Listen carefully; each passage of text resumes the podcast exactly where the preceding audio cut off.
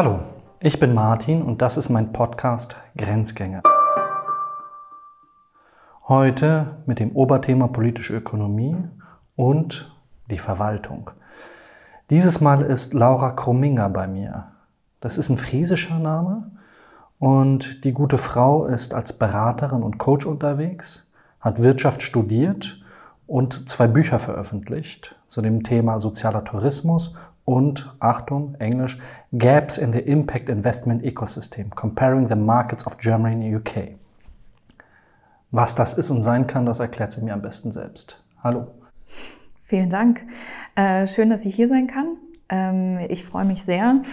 Gaps in the Impact Investment Ecosystem äh, befasst sich damit, wie soziale Innovation finanziert ist und äh, dadurch, dass ich mich besonders mit äh, dem Unterschied der beiden Länder Deutschland und England befasst habe, eben auch mit der Frage, wie finanziert sich eigentlich der Sozialstaat? Wieso sind Social Enterprises äh, in UK ähm, so viel prominenter als in Deutschland? Brauchen wir das in Deutschland überhaupt? Das ist so ein bisschen der Kontext von diesem Buch. Genau, also richtig, ich bin Beraterin und Coach, also zwei artverwandte, aber nicht gleiche Berufe ähm, und äh, komme aus dieser Beratung der Sozialunternehmer, daher eben auch dieses Buch ähm, und bin inzwischen Beraterin für die öffentliche Verwaltung, äh, dort in der Kommunalverwaltung unterwegs ähm, zum den Themen Digitalisierung und wirkungsorientierter Haushalt. Die erste Assoziation ist ja noch eine Beraterin. Mhm. Ich habe ja nun viel mit Sicherheitspolitik zu tun und wenn man dort Beratung sagt, hat man für eine halbe Stunde Gesprächsstoff. Große Berater allerdings Bundesebene, nicht kommunal. Warum braucht es in dem Bereich Innovationen? Warum braucht es Beraterinnen und wie bist du da unterwegs? Also in dem Bereich Digitalisierung oder soziale Innovation? Soziale Innovation und Verwaltung. Soziale Innovation und Verwaltung sind zwei Themen, die auf den ersten Blick vielleicht gar nicht so gut zusammenpassen. Ähm, wir haben einen sehr ausgebauten Sozialstaat, also einen sehr umfangreichen. Ähm, soziale Innovation kommt jetzt dadurch, dass eben Social Enterprises so ein Hype sind, so ein Hype-Thema, äh, vielleicht wieder ein bisschen mehr zum Vorschein. Aber wir haben insgesamt eine sehr gefestigte Struktur, wie wir soziale Dienstleistungen in unserem Staat ähm, an den Bürger bringen und eben durch die Verwaltung ähm, anbieten. Und die Frage nach der Beratung, also wo ist da jetzt äh, Beratungsbedarf, ist die Frage, die ich mir ganz persönlich stelle, weshalb ich sozusagen auch diesen Beruf, diesen Berufsweg gewählt habe. Kommen wir, ist das noch zukunftsfähig? Kommen wir damit mit dem Sozialstaat oder den sozialen Dienstleistungen, die wir jetzt gerade haben, dahin, wo wir ähm, ankommen wollen? Ist das in Zeiten der Digitalisierung noch zukunftsfähig? Und äh, können soziale Innovationen, ich kann ein Beispiel machen, ähm, Arbeitslosigkeit, ähm, sind die Angebote, die wir haben, um Arbeitslosigkeit, äh, arbeitslose Menschen in Arbeit zu bringen, sind die noch zeitgemäß und was ähm, könnte in der Zukunft vielleicht ein besseres Modell sein. Nun ist das ja irgendwie, wie soll ich das formulieren? Sperrig, weil Verwaltung ja immer Herrschaft bedeutet. Und egal in welchem Wohlfahrtsgewand sie kommt, sie bedeutet ja immer, dass ich Menschen in Strukturen presse. Und ein Ausbau von Wohlfahrt, ein Ausbau von sozialen Leistungen, so würde die Kritik sein, die man zumindest von der Seite hört, die versucht, Herrschaft zu reduzieren, ein Ausbau der staatlichen Strukturen ist, eine Durchgriffsfähigkeit des Staates überall hinein. Und zwar eine, die nicht mal legitimiert ist. Die Verwaltung ist ja nicht legitimiert, zumindest nicht demokratisch. Also sie ist die, der ausführende Arm derjenigen, die demokratisch gewählt sind.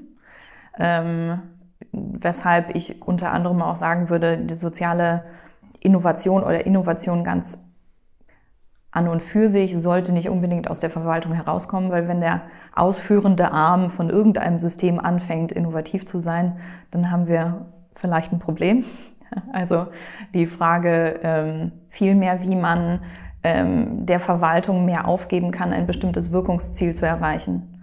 Also ähm, die Arbeitslosenquote zu einem bestimmten Prozent zu bekommen. Ist das Aufgabe der Verwaltung, die Arbeitslosenquote zu steuern? Die Arbeitslosenquote vielleicht nicht, sondern die Dienstleistung zu erbringen, dass Menschen in Arbeit kommen. Und sie dafür aber Anreize setzt, die die Menschen dazu bringen, sich gefällig, unterwürfig, gehorsam, klein zu verhalten. Das ist ja die Frage nach dem Ziel. Also sollen Menschen in Arbeit kommen? Das ist ja eine andere Frage. Nee, es ist auch die Frage nach dem Menschenbild. Es ist die Frage, was für ein Menschenbild setzt die Verwaltung voraus? Ist das ein mündiger Bürger, eine mündige Bürgerin, die dann dasteht, selbstbewusst, Wissen in seiner Würde, in ihrer Würde, in den Möglichkeiten, sich zu entfalten? Oder ist es eine Bittstellerin, ein Bittsteller, der kommt und sagt, ich bin gescheitert, O großer Staat, säkularisierte Form eines großen Gottes, bitte hilf mir, gib mir Almosen. Letztendlich ist das eine, eine sehr gute Frage. Also eine Frage nach, ähm, wer bietet an und wer muss nachfragen, die teilweise auch dafür sorgt, dass nicht die Menschen, die die ähm, besondere Dienstleistung der Verwaltung eigentlich für die diese Dienstleistung gemacht wurde, die die eigentlich bräuchten, diese Dienstleistung auch erhalten, weil sie nie nachfragen, weil das natürlich ähm, diverse Faktoren dazu führen, dass man nicht Bittsteller oder Bittstellerin sein möchte.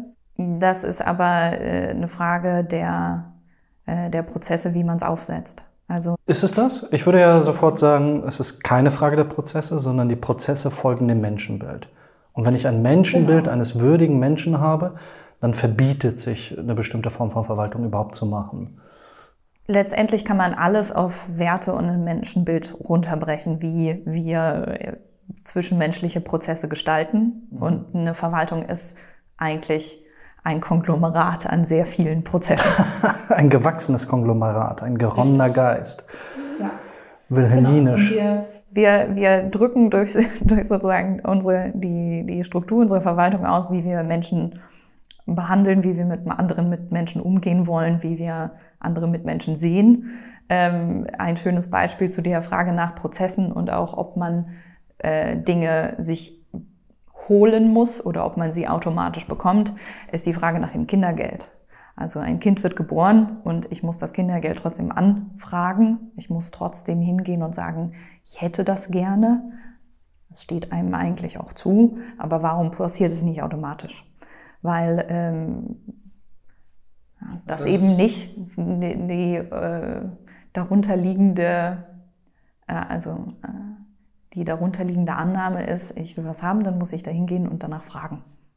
Das ist das alte Bild, dass Menschen bittstellerisch zur Verwaltung gehen müssen, um irgendwas zu kriegen, um Almosen zu erfahren. Und das ist, wo die Verwaltung ja an die Stelle der kirchlichen Verwaltung getreten ist die Fürsorge des Menschen von einer höheren Hand her. Genau, sehr viel von unserem Sozialstaat kommt auch aus, aus dieser Richtung, also aus, aus der Richtung der Kirche. Ähm, unsere Verwaltung im Sinne von ähm, dieser, dieser bittstellenden Haltung kommt natürlich auch ähm, viel aus der, aus der Zeit, vielleicht kann man das Kaiserreich ansetzen, ähm, in dem die Bürger nicht die Herrschenden waren. Ja, das ist ja noch ein bisschen älter. Die Preußen sind ja berühmt dafür und der preußische Beamte ist ja unbestechlich gegen Geld und Vernunft gleichermaßen.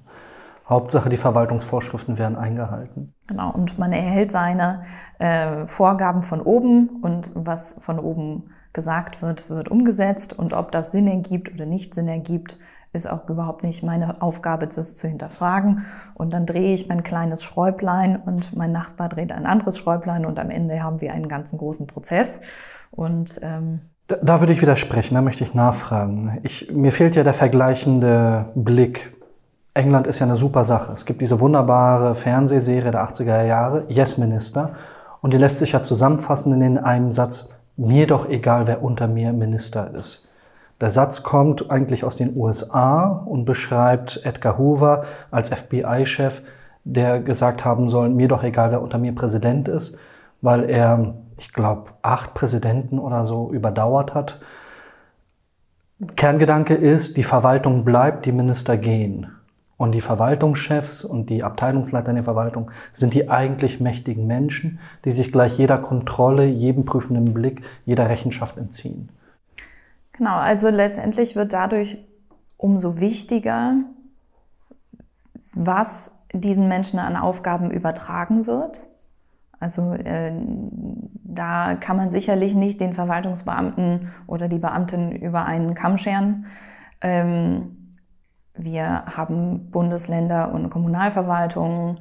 Ähm, wir haben sehr unterschiedliche Fachbereiche, äh, die auch sehr unterschiedlich funktionieren. Also der FBI-Chef ist sicherlich nicht mit dem ähm, einfachen Bearbeiter aus der Sozialverwaltung in Deutschland vergleichbar, ähm, der einfach sagt, mir ist das alles egal, was auf politischer Ebene passiert. Ich mache hier meinen Job und gut ist. Dienst nach Vorschrift, ein wunderbares Konzept, was aus der Verwaltung kommt. Was ist denn Gutes an der Verwaltung? Ich habe ja große Lust, das zu kritisieren und ich habe ja auch, wie gehabt, nicht den vergleichenden Blick. Aber die Frage bleibt ja, warum schaffen wir sie nicht einfach ab? Was würde dann passieren? Wir brauchen, um in der Demokratie miteinander die ganzen Prozesse zu regeln, die zwischen Menschen laufen, einen ausführenden Arm unseres Staates. Also ähm, die Frage ist eben, können wir das komplett anders aufbauen als die äh, Verwaltung jetzt und heute? Natürlich könnte man, wenn wir jetzt Tabula Rasa sagen, wir ähm, erschaffen uns das gesamte Miteinander nochmal neu, dann könnte man sicherlich auch auf andere Gedanken kommen, dann könnte man mit den digitalen Möglichkeiten, die wir jetzt haben, auch sagen, wir bauen uns irgendein IT-System, das uns äh, 95 Prozent der Dinge abnimmt. Ähm, aber ich bin kein großer Freund davon, solche, äh, solche Fantasien zu spinnen, weil dann immer das Problem entsteht, vom Heute äh, in diesen Sollzustand zu kommen. Und ähm, ja, das ist einfach. Das ist die Revolution. Ja, die Frage ist, ob man die möchte.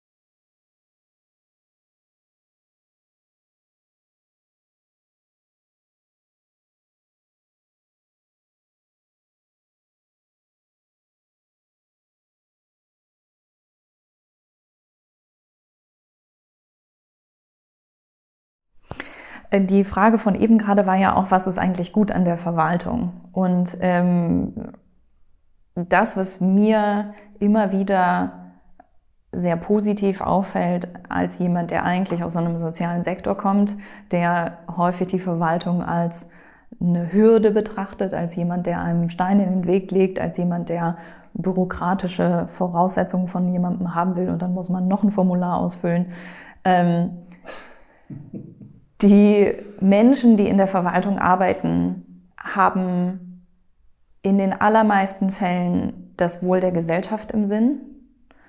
Die Frage, die sich mir stellt, ist, wie kann man sie darin besser unterstützen, tatsächlich auch zum Wohle der Gesellschaft zu agieren.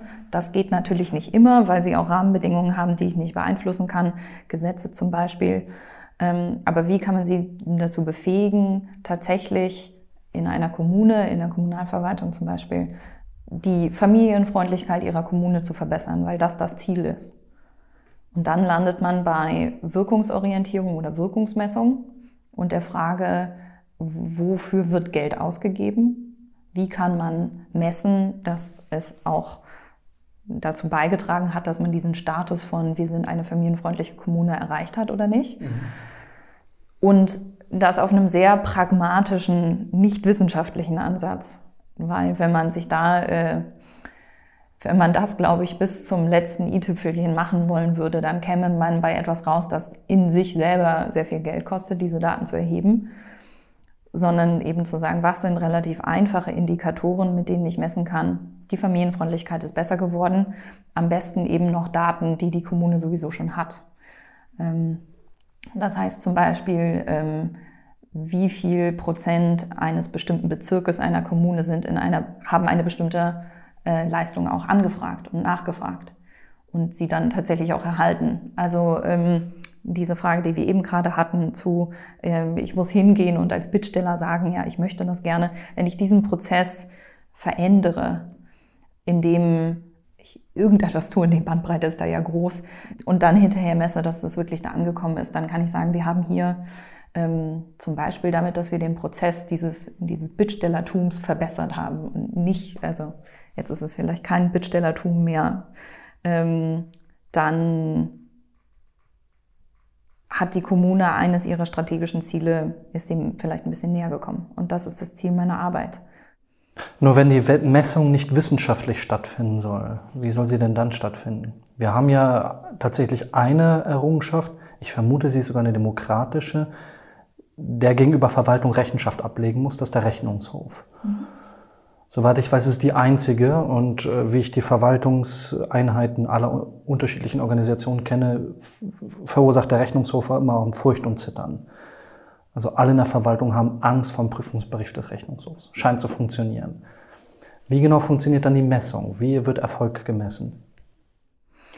Letztendlich ist diese, diese Einschränkung von wir machen das hier nicht wissenschaftlich in dem Sinne gemeint, dass man Indikatoren findet, die handelbar sind, die praktikabel sind, die eine ganz gute Annäherung an das Ziel bieten ohne vollständig sein zu wollen. Weil wenn ich messen möchte, um mein, auf mein Beispiel zurückzukommen, wie familienfreundlich die Kommune ist, dann kann natürlich auch ähm, irgendein YouTuber dahergekommen sein und irgendetwas über diese Dienstleistung, die jetzt mehr nachgefragt hat, erzählt haben. Und dann ist das ein externer Faktor, den ich bei meiner Messung nicht mit aufgegriffen habe.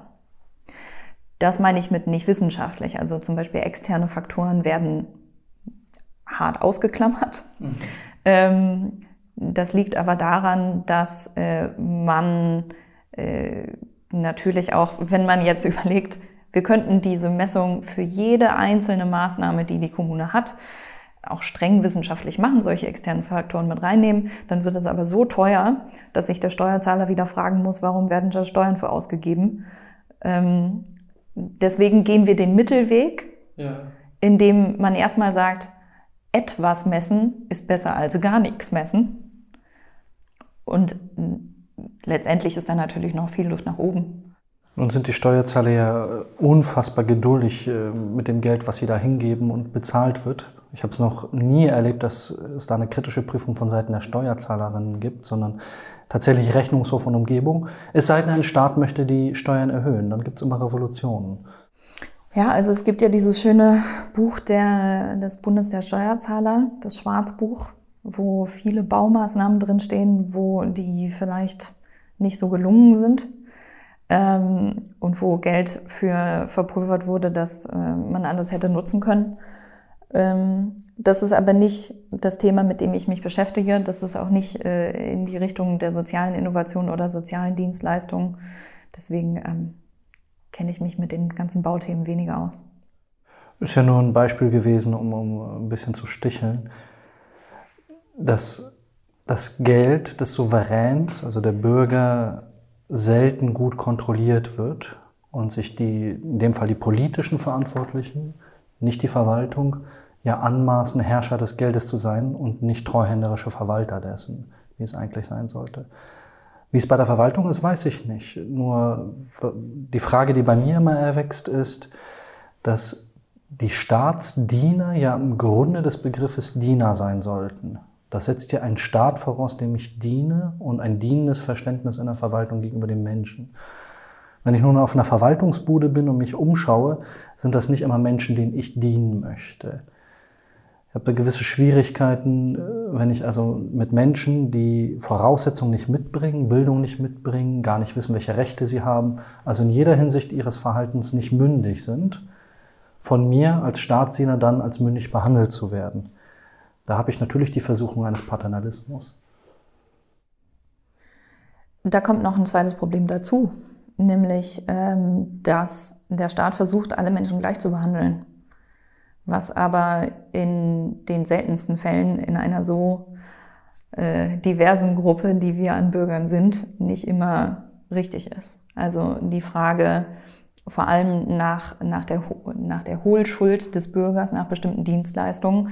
Manche Menschen sind dazu auch nicht in der Lage. Und da wäre die Frage, ob man Menschen der Gerechtigkeit wegen auch teilweise unterschiedlich behandeln muss. Also zum Beispiel ähm, jemand leidet an einer psychischen Krankheit und kann sich bestimmte Dienstleistungen nicht auf der, auf der Hohlschuld äh, selbst holen, ähm, dass sie ihm gebracht wird. Das wäre aber eine Frage, ob wir als Gesellschaft den Wert vertreten, dass wir das so machen wollen. Diese Debatte ist ja nach den politischen Rahmenbedingungen. Die Verwaltung muss sich ja nach den Gesetzen richten. Alles Verwaltungshandeln hat die Heiligkeit des Gesetzes, die sie irgendwie voraussetzt. Und soweit ich Verwaltungsmenschen kenne, sind die da auch sehr wortgetreu. Sie lieben Verwaltungsrichtlinien. Sehr zum Schrecken aller Menschen, die innovationsfreudig sind, weil Innovation nun per se oder per Definition die Normabweichung ist. Also der ungeregelte Fall. Richtig. Also ähm, mit diesem Thema der Gesetze schlage ich mich auch äh, manchmal herum, weil ich bin keine Juristin. Ich spreche da total als Laie. Aber wir haben sehr unterschiedliche Gesetze und ähm, wir haben nicht die Möglichkeit, dass der Souverän in diesem Staat, nämlich der Bürger, tatsächlich einen Durchblick hat. Letztendlich müsste ich Jura studieren, um überhaupt zu verstehen, was für Auslegungsmöglichkeiten im Gesetz enthalten sind, weil da sind Auslegungsmöglichkeiten enthalten. Sonst hätten wir überhaupt keine Gerichtsfälle mehr. Sonst würde nämlich von vornherein wäre alles immer total klar. Aber es gibt diese Auslegungsmöglichkeiten und ich kann sie aber vom, vom Bürger her nur verlangen, wenn ich weiß, dass sie da sind. Wenn ich weiß, dass da Bewegungsspielraum ist, kann ich von meinem einzelnen Verwaltungsbeamten oder Beamtin diesen Spielraum einfordern. Aber meistens ist das eine komplette Blackbox für den Bürger. Dass wir Juristen auf der Verwaltungsseite haben, finde ich richtig, weil man ähm, mehr oder weniger vom Fach sein muss, um dieses ganze Konglomerat an Gesetzen zu kennen und auch zu wissen, wo die Spielräume sind. Allerdings ist da eben die Frage, ob wir innerhalb der Verwaltung eine Kultur haben, dass die Menschen diese, diesen kleinen Bewegungsspielraum, den sie im Gesetz vorfinden, auch verwenden oder nicht. Und auch da kann man die Verwaltungsbeamten oder Beamtinnen oder Mitarbeiter nicht alle über einen Kamm scheren. Man kann in einer kleinen Kommune, in der der Bürgermeister ein Ehrenamtlicher ist, nicht mit einer größeren Kommune, in der das nicht der Fall ist, noch mit einer Bundesbehörde vergleichen. Also ähm, die, das Jurist, der juristische Kenntnisstand ist ja total unterschiedlich und auch die Auslegungsmöglichkeiten und auch die Frage, ähm, was kann ich eigentlich auf der kommunalen Ebene oder der Landesebene oder der Bundesebene überhaupt ähm, da, da noch selbst entscheiden. Das ist ja auch eine total unterschiedliche. Wir können ja sagen, auf der kommunalen Ebene gibt es Gewohnheitsrecht. Dann machen wir das schon, wie wir es immer gemacht haben, egal was die da oben sagen. Und Bundesebene ist zu politisch.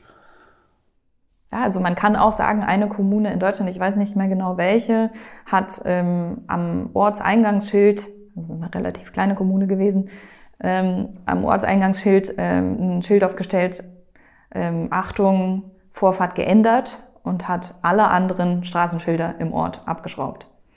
Gesagt, mal gucken, ob das zur Verkehrsberuhigung beiträgt, was tatsächlich der Fall war. Die Leute sind langsamer gelaufen, haben, ne, es gilt die STVO 1, es ist auf alle anderen Rücksicht zu nehmen. Ähm, das funktioniert höchstwahrscheinlich natürlich nur in einer kleinen Kommune. Ich glaube, die hatte keine einzige Ampel und irgendwie einen Zebrastreifen oder sowas in der Richtung. Das Problem probieren wir in Berlin auch. Das ist Bitte. Bitte nicht. Ähm, an einer Kreuzung, an der ich täglich vorbeifahre mit meinem Fahrrad, wird jetzt eine Ampel gebaut und ich habe sie sehnlichst erwartet. Ähm, von daher, äh, da gehörte eine Ampel hin und da kommt jetzt Gott sei Dank auch äh, eine hin. Naja, Berlin gilt ja als das prototypische Beispiel einer nicht funktionierenden Verwaltung. Die ist überfordert, sie wurde einerseits weggespart, andererseits einer wachsenden Stadt nicht entsprechend aufgebaut und man hat ein wunderbares Wirrwarr zwischen kommunaler, Landes- und Bundesebene, die sich alle in der Stadt ballen. Und das Grundproblem von Verwaltung, dass sie den Schaden, den sie anrichtet, sei es durch Tun oder durch Unterlassen, ja nie ausbaden muss, ist ja besonders stark, wenn Zuständigkeit, Verantwortung und Betroffenheit auseinanderdividiert sind. Und dafür haben wir in Berlin nun das, das perfekte Beispiel. Wie wäre ein Szenario, wenn man das optimal gestaltet? Wie sieht also ein Zukunftsszenario aus, wenn ich mir in einer Wünsch dir was Welt eine optimale Verwaltung wünschen kann? Ja, ähm, diese Betroffenheit ist ein essentielles Thema, das mir auch immer wieder begegnet ist, weshalb ich gerne mit der Kommunalverwaltung zusammenarbeite, weil die Menschen in der Kommunalverwaltung normalerweise in dieser Kommune wohnen und ähm, das Interesse oder auch äh, das Verhalten zu ihrem eigenen Zuständigkeitsbereich ähm, sich anders ausdrückt. Um zu den Gesetzen nochmal zurückzukommen, dass Gesetze innovationshintern sind. Äh, das war ja sozusagen mehr oder weniger zwischen den Zeilen die, die These von eben gerade. Ähm, ja, sicherlich für einige. Also in Berlin zum Beispiel gibt es eine, ich glaube, es ist eine Verwaltungsvorschrift, äh, die Verwaltung ist bürgernah. Das ist eine Vorschrift. Jetzt kann man daherkommen und sagen, na dann fangen wir mal an zu gucken, ob das wirklich so ist. Wenn ich mehrere Monate auf eine Geburtsurkunde von einem gerade geborenen Kind warten muss und deswegen kein Elterngeld und kein gar nichts beantragen kann, weil ich diese Geburtsurkunde nicht habe, ist das dann bürgernah? Das kann man fragen. Wir haben aber auch eine andere Art von Gesetz oder Vorschrift, die sagt, an meinem Fahrrad muss eine Lichtmaschine angebracht sein. Das ist auch, äh, das ist ein komplett anderer Grad an, an Tiefe oder an, an, ich weiß nicht genau, wie man es ausdrücken möchte, aber das ist eine sehr konkrete Vorgabe, was an meinem Fahrrad vorhanden sein muss. Ähm, vielleicht hat das der oder die einige äh, schon mal erlebt, dann hält das Ordnungsamt oder die Polizei einen an und man hat äh, sich so äh, Aufstecklichter ans Fahrrad dran montiert, weil der Dynamo ist kaputt. Beziehungsweise da muss ich auch immer so hart gegentreten und dann äh, fällt mir das schwieriger, mit dem Fahrrad zu fahren und dann benutze ich den halt auch einfach nicht und dann kriege ich trotzdem einen Strafzettel, weil mein Dynamo halt kaputt war. Die Innovationsfeindlichkeit in diesem Szenario ist, wenn sich irgendein Unternehmen oder ein Innovator, sonstiger Mensch sich überlegt, wie man ein Fahrrad sonst noch belichten könnte. Ich bin ja jetzt keine Erfinder, von daher weiß ich nicht genau, äh, was das sein könnte. Genauso wenig weiß die Verwaltung oder auch vielleicht auch die Politik nicht, was das sein könnte. Haben wir also eine schöne neue Innovation, um Fahrräder zu belichten, dann ist aber trotzdem vom Gesetz her vorgeschrieben, dass da eine Lichtmaschine dran sein muss. Die muss auch funktionieren dann habe ich diesen ganzen potenziellen Markt von alternativen Beleuchtungsmaschinen für Fahrräder einfach mal äh, sehr klein gehalten, wenn der überhaupt, wenn der überhaupt irgendwie eintritt. Deswegen werden ja Verwaltung und Markt immer gegeneinander ausgespielt, weil Verwaltung eine Verwaltung eben des Bestehenden ist, eine Ansammlung von Vorschriften und Regeln, von denen wir festgestellt haben, wir brauchen sie zum Leben und zum guten Zusammenleben, soll irgendwie Komplexität managen, während Markt die Aufgabe hat, Komplexität in der Weise zu kondensieren, dass man möglichst optimal mit Ressourcen umgeht. Eine Reduktion von Ressourcen ohne Rücksicht auf alles, was bisher war, ohne ein Vergangenheitskonto. Und die Verwaltung speist oder definiert sich ja geradezu aus der Vergangenheit. Die Verwaltung ist ja nicht zukunftsgerichtet, sie ist ja vergangenheitsgerichtet. Letztendlich könnte ich aber auch in dem Sinne von der Höhe oder der Flughöhe von die Verwaltung ist bürgernah sagen, ein Fahrrad muss beleuchtet sein. Das hat den Hintergrund, dass alle anderen Verkehrsteilnehmer nur auf mich Rücksicht nehmen können, also STVO 1, wenn sie mich überhaupt gesehen haben. Solange es sanktionsfähig ist, ist ja, glaube ich, die Verwaltung glücklich. Wenn, wenn wir dann aber sagen würden, ein Fahrrad muss beleuchtet sein, oder muss sichtbar sein, für andere Verkehrsteilnehmer, dann könnte ich da einen Anforderungskatalog hinterhängen und sagen, vorne ist das Licht weiß, hinten ist das Licht rot, das muss so und so viel äh, Meter vom Fahrrad noch zu sehen sein, also es muss eine ausreichende Fläche oder so und so viel Lumen oder ja, wie auch immer man das messen möchte. Und dann könnte man sagen, wir erweitern diesen Katalog an Anforderungen an dieses Gesetz. Das Fahrrad muss sichtbar sein wenn jemand mit einer neuen Innovation daherkommt. Das ginge dann meiner Vorstellung nach als komplette Jurist Juraleien ähm, einfacher als das Gesetz zu ändern, ein Fahrrad müsse beleuchtet sein oder sichtbar sein.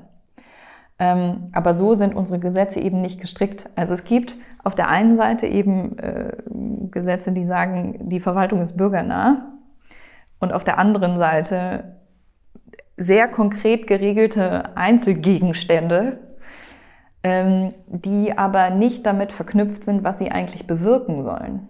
Also wenn ich diese Dinge, die sehr eng definiert sind, auf ihre Wirkungsebene heben würde, dann hätte ich eine ganz andere Grundvoraussetzung, dass ähm, man als Bürger entscheiden kann, ich hänge mir jetzt eine andere Beleuchtung an mein Fahrrad und das Ordnungsamt kann kann mich noch anhalten, kann gucken, dass ich die Voraussetzungen erfüllt habe, aber damit hätte ich einen, ein Riesenpotenzial an möglicher Innovationen gehoben. Wessen Aufgabe wäre denn das? Denn die Verwaltung darf sich ja nicht selbst die Gesetze schreiben. Und die Politik hingegen hat einen völlig anderen Fokus. Auch das können wir in Berlin gerade sehen. Sie versucht in irgendeiner Form entweder parteipolitische Klientelinteressen zu bedienen. Das ist die Aufgabe von Parteien, sonst gehen sie unter oder aber sie versucht äh, in irgendeiner Form eine überbordende Komplexität einzuhegen und Widersprüche abzubauen. Aber Zukunft und Innovation ist in beiden, keinen, beiden Fällen nicht der Fall. Ja, das äh, stimmt. Letztendlich, wenn nicht genug Bürger verstanden haben, dass das ein Innovationshebel wäre, fordern sie es nicht ein und dann passiert es höchstwahrscheinlich auch nicht. Meiner Vorstellung nach müssen es genug Menschen in diesem Land verstanden haben, dass wir so ein Innovationstor hätten und das dann einfordern. Und dann das dauert das noch relativ lange, bis es durch die Politik in der Verwaltung gelandet ist und dann das tatsächlich umgesetzt wird. Auf den Anfang zurückzukommen. Das Sprecher dafür, Verwaltung zu minimieren und zu reduzieren, um für Zukunft und Innovation Raum zu schaffen. Nicht unbedingt. Ähm, ich habe mir im Vorfeld nochmal angeschaut, ähm, wie es mit der Altersstruktur in unserer Verwaltung aussieht. Also wir haben ja ein akutes Personalproblem auf den verschiedensten Ebenen, auf Bundes-, Länder- und Kommunalebene. Und ähm, die Frage danach, ob wir die Verwaltung kleiner machen sollten oder nicht, stellt sich meiner Meinung nach gar nicht, weil sie von sich selbst aus schrumpft und wir in unserem und wir in unserem Land nicht genug Arbeit oder potenzielle Arbeitnehmer haben, die, äh, die da nachrücken. Also in einer schrumpfenden Gesellschaft stellt sich nur die Frage, wie wollen wir damit umgehen? Wie wollen wir die äh, Verwaltung von morgen auch so bauen, dass sie auch noch mit weniger Menschen funktioniert? Und nicht nur, dass sie so weiter funktioniert, wie sie heute funktioniert, sondern vielleicht kommt ja auch noch ein positiver Nebeneffekt bei raus. Also, ähm, dass man eben mehr Wirkung rausholt, als vielleicht jetzt äh, durch das System passieren würde. Also die Hoffnung, dass sich das biologisch löst. Ich teile die Hoffnung nicht, denn zu den beharrungsfähigsten Dingen, die wir kennen, gehört ja die Verwaltung, die egal welches politische System über sie drüber hinwegrollt, die Gesetze und die Speicherung an Prozessen und Strukturen in Ministerien äh, mit, mit beachtlicher Kontinuität fortführt. Das ist richtig. Die Frage ist, wer wächst denn nach als Arbeitnehmer in der Verwaltung? Auch heute schon. Die Pensionierungswelle, je nachdem, welche, welche Ebene der Verwaltung man sich anguckt, äh, kommt in ungefähr den nächsten zehn Jahren. Und die Frage, wie die Menschen ausgebildet werden, die nachrücken und was für ein Verständnis die von der Gesellschaft und auch von den Werten, wie wollen wir eigentlich zusammenleben, was die mitbringen, zusammen eben mit juristischem Verständnis, was sind die Möglichkeitsspielräume, die man heute schon hat. Wie sieht das ideale Szenario aus? Dass es Menschen sind, die ähm, zum Beispiel diese Einschätzung meinerseits zu Ähm, Gesetze sollten wirkungsorientierter formuliert sein, um zu sagen, ein Fahrrad muss beleuchtet sein oder sichtbar sein. Und ähm, da eben äh, dieses Verständnis mitbringen, dass wir als Menschen die Gesetze, die wir uns geschaffen haben, die Strukturen, die wir uns geschaffen haben, auf so grundlegende Art und Weise auch verändern können, ähm, dass sie das mitbringen. Also das ist, ähm, ich habe dazu keine Antwort, woher diese Menschen kommen sollen oder woher sie dieses Verständnis oder dieses Wissen haben sollen. Ähm, man kann Verwaltungswissenschaften ja auch studieren. Ich glaube nicht, dass die Universitäten da sozusagen grundlegend den, den neuen Mitarbeitern grundlegend etwas anderes beibringen, als was die heutigen Strukturen sowieso schon sind. Ja, also äh, die Frage nach, wie viel Innovation wird ähm, den Studenten dort beigebracht, ist eine gute Frage. Das kann ich nicht beantworten, weil ich das nicht studiert habe. Ich fürchte, die Frage kann niemand beantworten. Ich weiß nur, dass in der Kirche, die mit ähnlichen Schwierigkeiten zu kämpfen haben, dass sehr nüchtern auf den Punkt gebracht wird, sind die Menschen, die Kirche anzieht, auch diejenigen, die Kirche, gerade in den schwierigen Zeiten und Reformbedarf, den sie haben, auch kriegen? Und die Antwort ist natürlich nein. Das wird besonders dann schwierig, wenn, wenn noch andere ganz essentielle Rahmenbedingungen dazukommen. Und äh, wir befinden uns mit unserer Wirtschaft ja in einer Situation, in der wir die verschiedensten Prognosen sagen irgendwie, wir steuern wieder auf eine auf einen Niedergang unserer Wirtschaft zu, also eine Rezession zu, wann auch immer die eintreffen wird. Ähm, da sind sich die meisten jetzt irgendwie nicht einig. Also zumindest nicht, dass ich das rausfinden konnte. Und wenn die Pensionierungswelle, von der ich gerade gesprochen habe, zusammentrifft mit einer Wirtschaftsrezension, dann bin ich mir nicht sicher, was aus dieser Mischung wird. Also die Wahrscheinlichkeit, dass Menschen dann panisch versuchen, ähm, wenigstens noch bestimmte Sachen zu retten, ähm, ist relativ hoch. Im Gegensatz dazu, dass sie dann kreativ anfangen, sich zu überlegen, wie soll das morgen denn aussehen und äh, lasst uns uns zusammensetzen und mal gucken, was wir denn da bauen möchten.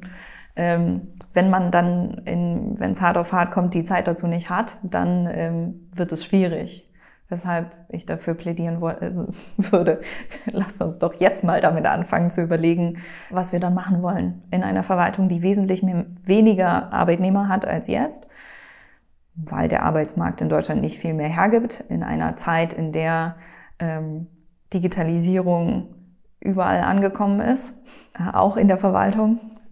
In, und in einer Zeit, in der die Verwaltung den Bürgern dient, in der der Anspruch, die Verwaltung ist bürgernah, erfüllt ist oder fast erfüllt ist. Da braucht es sicherlich viele kluge Köpfe für, um zu sagen, wie das ganz insgesamt aussehen soll mit allen ähm, Dienstleistungen oder Prozessen, die die Verwaltung jetzt gerade hat. Das sind ja sehr, sehr, sehr viele. Die überblicke ich auch nicht alle.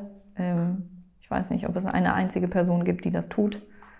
Ja, also äh, ich kann an einzelnen Stellen eben Ideen äußern, die mir in meiner Arbeit gekommen sind, eben zum Beispiel Gesetze wirkungsorientierter zu gestalten, um zu sagen, wir haben hier einen Innovationsspielraum, den wir bisher überhaupt nicht gehoben haben, der natürlich schwierig zu erreichen wäre im, im aktuellen Ist-Zustand, vor allem wenn die Bürger nicht verstanden haben, was, äh, was ich da überhaupt von ihnen möchte.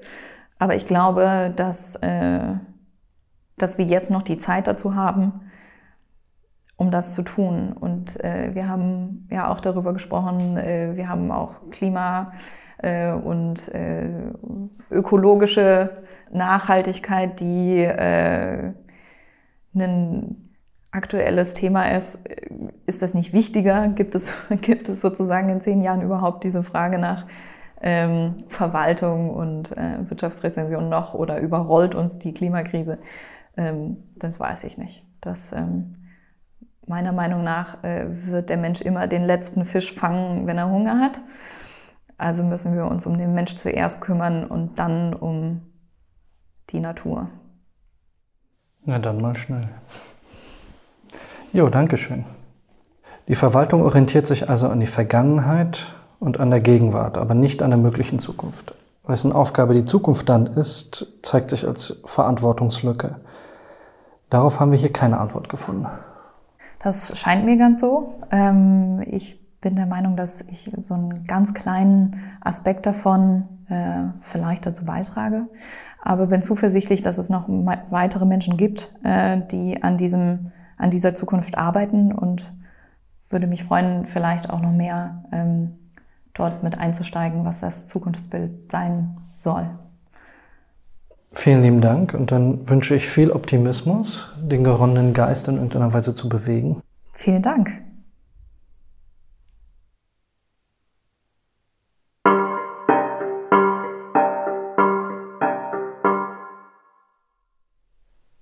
Wie immer findet sich in der Beschreibung dieser Folge ein Link zum Quellenverzeichnis. Grenzgänge ist eine Produktion von BPK Publishing. Ich bin Martin Wolf, der Host dieser Sendung. Editing Rafaela Neff, Redaktion Katharina Hesse, Konzeption und Umsetzung Paul Johannes Rossmann.